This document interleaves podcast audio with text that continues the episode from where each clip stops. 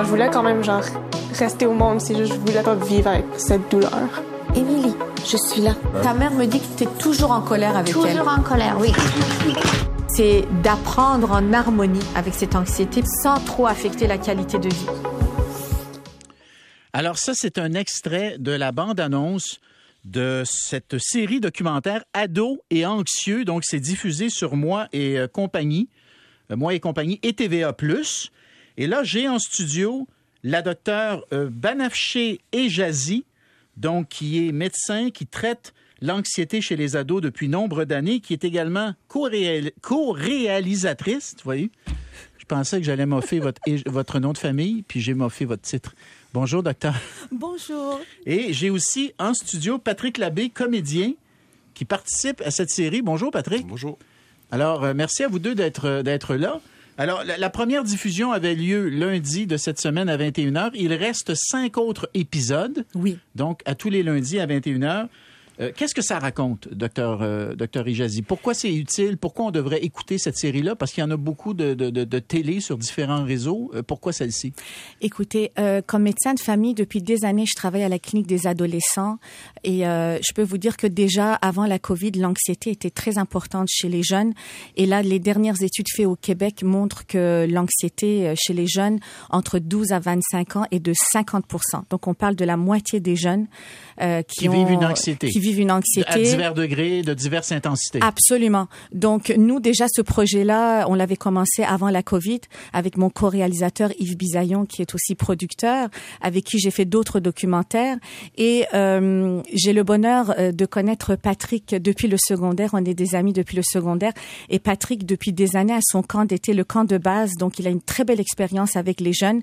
Et euh, quand je lui ai demandé de participer à ce projet qui, qui était pour moi primordial, il a dit oui tout de suite avec son cœur et on a décidé donc de montrer dans cette série documentaire que l'art, donc le théâtre, peut être un outil pour combattre l'anxiété et que au lieu d'écrire tout le temps des prescriptions de médicaments parce qu'avec notre système de santé où on a une pénurie de médecins, on a une pénurie de psychologues, on a tendance à prescrire beaucoup. Oui, hein? malheureusement parce que c'est la voie la plus facile. Il n'y a pas de pénurie de pilules en tout cas. non, c'est ça. Fait, Patrick. Alors Patrick, depuis moi je ne savais pas depuis 25 ans ou autour d'eux, vous avez un camp de vacances qui est spécialisé pour les, ados qui s'intéressent au cinéma et aux arts de la scène. Ça s'appelle le camp de base.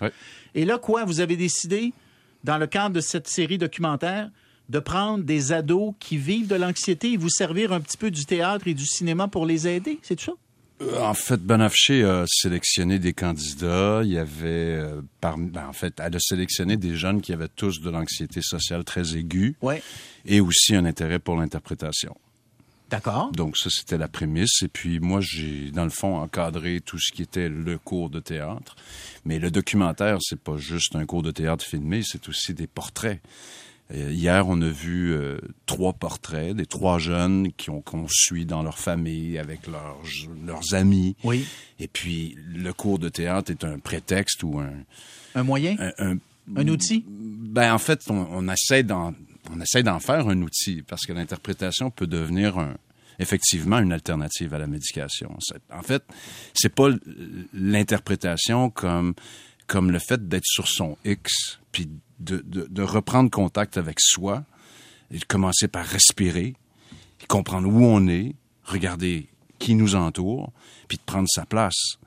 Euh, c'est pas c'est pas miraculeux prendre un cours de théâtre là. Puis, puis je, pense que tout le monde est capable d'en faire, d'interprétation. Tout le monde a droit à sa chance, évidemment.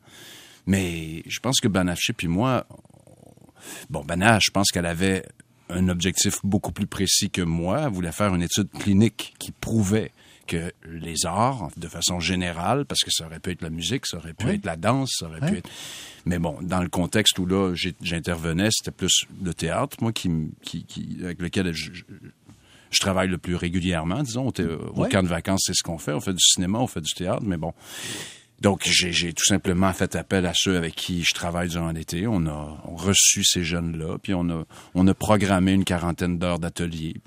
Puis on suit... Puis c'est tourné, ça. Oui, oui, oui. On a tourné ça, pendant la pandémie. Ça s'inscrit dans le... Il y a des scènes de ça, dans le fond, qui s'insèrent dans les six épisode. Oui, Absolument. Hein, c'est ça. ouais, c'est une bonne Absolument. partie, une bonne partie du documentaire est sur les ateliers Là, j'ai lu, euh, quand on m'a emporté euh, les documents à lire, Patrick, vous avez vous-même souffert d'anxiété? Je ne sais pas si vous voulez nous en parler. Ben, je, pense que oui, Je- j'en souffre encore. Là, c'est pas quelque chose dont on se débarrasse. là. Mais, mais on apprend quoi à vivre avec? On apprend à la contrôler? Ben, c'est un peu ça, mon objectif à moi. Puis ce que je fais un peu au camp, c'est ça aussi. C'est d'apprendre à. Là, je sais pas pourquoi, là, depuis. Moi, j'ai 50 ans, Bonafché aussi. Puis à notre époque, euh, l'anxiété, on, en avait, on en vivait, mais personne n'avait le besoin d'en nommer. Personne n'avait l'obligation de nommer quelque chose. On dirait que là, maintenant, cette, génération, moi, j'ai- des ados à la maison, cette génération d'adolescents-là, on le réflexe de se dire, faut que je consulte. Puis aussitôt qu'il rentre dans un bureau, on dirait qu'il y a une obligation par le médecin de lui diagnostiquer quelque chose. Et là, les enfants sortent de là probablement beaucoup plus angoissés qu'avant de rentrer. Puis là, ils découvrent que là, ils sont anxieux, puis ils ont une prescription qui va avec. Ben, Nafché, est-ce qu'il y a plus d'enfants anxieux ou on les convainc qu'ils sont anxieux, mais dans les faits, ils ne le sont peut-être pas, ou c'est peut-être pas une condition, c'est peut-être un phénomène passager qui pourrait être contrôlé, puis éventuellement, je sais pas si on peut dire disparaître, mais en tout cas, ils pourraient apprendre à vivre avec si on se donnait des moyens comme ceux, par exemple, du camp de, de Patrick. Oui, je comprends. C'est sûr que à notre époque, comme Patrick a précisé, on n'avait pas de définition de diagnostic. Et Ouais. moi aussi, comme Patrick, j'ai souffert d'anxiété sociale. Moi, ça a été l'immigration qui a fait que j'avais beaucoup d'anxiété sociale. Vous arriviez de quel euh, pays? Ben De l'Iran. Vous arriviez d'Iran? Oui, puis euh, là, je suis passée par la France. En France, on a changé plusieurs fois de ville. Donc, j'ai fait Mm. Une euh, dizaine de... Je suis arrivée ici, j'avais 15 ans. Ah oui. Et euh, à chaque fois, j'étais le the new kid on the block parce que je me faisais des amis, mais à un moment donné, hop, on rechangeait, on réémigrait. Quand je suis arrivée en France, je parlais pas un mot français. Mm, Donc, c'est- tout ça a fait que ça, ça m'avait donné beaucoup de stress. C'est sûr. Mais je vous dirais que aujourd'hui, l'anxiété, oui, il y en a plus qu'avant. Par contre, c'est vrai que, comme dit Patrick, il faut faire attention. Il y a des cas où parfois ça peut être exagéré, mais depuis qu'on diagnostique et qu'on nomme les choses, il y a quand même des études qui montrent que l'anxiété a, a augmenté. Puis il y a quand même Est-ce des qu'on sait pourquoi? oui. Alors, on vit dans une société de performance. Hein. Si on se regarde comme C'est parents, plus, plus vrai qu'avant, ça? c'est plus vrai qu'avant. Je Ouais. vais vous dire là, les parents, ils veulent pousser les enfants. Il y a plus de compétition, Mm. même dans les loisirs, dans le parascolaire. On le voit là dans dans les trucs de hockey. Là, à un moment donné, c'est les parents qui sont en train de se Mm. Il y en frapper. avait beaucoup dans notre temps aussi, de la compétition. Il y en avait, mais il y en avait. euh, moi, je vous dirais que là, avec les Réseaux réseaux, sociaux. Ouais, voilà, c'est on l'a dit en même temps, Ouais. Facebook, Instagram, on en a plusieurs Mm. là dans notre gang des jeunes euh, qui ont fait des tentatives de suicide parce que ils se sont fait moquer. Il y a de l'intimidation, il y a plus de violence. Je vais vous dire là, ce qu'on regarde à la télé, dans les jeux vidéo, on n'avait pas autant de violence quand nous. Moi, des fois, je regarde les programmes des jeunes à la télé. Non, ça, c'est vrai aussi. Il y a trop de violence, puis la violence, on sait que ça donne de l'anxiété. OK. Alors, Patrick, est-ce que ça fonctionne? Mettons sur 10 Ben, je- jeunes, je- mettons sur 10 jeunes, là, que tu- qui, qui ont un problème d'anxiété. C'est plus Banna qui pourrait répondre à ça. Moi, Mais non, mais toi, là, justement, je te le demande parce Mais que t'es je- pas un spécialiste. Toi, tu regardes ça un peu comme un- d'un si, ça- regard. si j'avais pas eu de résultats, euh, disons, concrets à chaque fin de semaine, Ouais. là où les parents reviennent chercher leurs enfants, si j'avais pas eu quelque chose de Positif, si- ouais. s'il y avait pas eu quelque chose qui s'était passé, je, je l'aurais su, puis j'aurais arrêté il y a très longtemps. Mais il y a, y a- y a- y a vraiment une magie qui opère. Puis c'est pas moi qui la crée, c'est eux, c'est eux par rapport à eux, puis, puis, puis nous par rapport à ce qu'on offre comme contexte, comme contenu, puis comme outil. Parce que dans le fond, le, le- le documentaire, je pense qu'il la- l'objectif que moi je me suis fixé, c'est d'essayer de trouver pourquoi ces jeunes-là il y, a, il y a un élément déclencheur à trouver, puis d'essayer d'out- d'out- d'outiller ces enfants-là pour qu'ils soient mieux capables de réagir la prochaine fois que ça arrivera. L'interprétation, c'est pas, c'est pas, c'est pas mythique là, c'est pas quelque chose de tangible non plus, mais c'est quelque chose d'aussi banal que d'apprendre à respirer, puis de juste reprendre contact avec soi.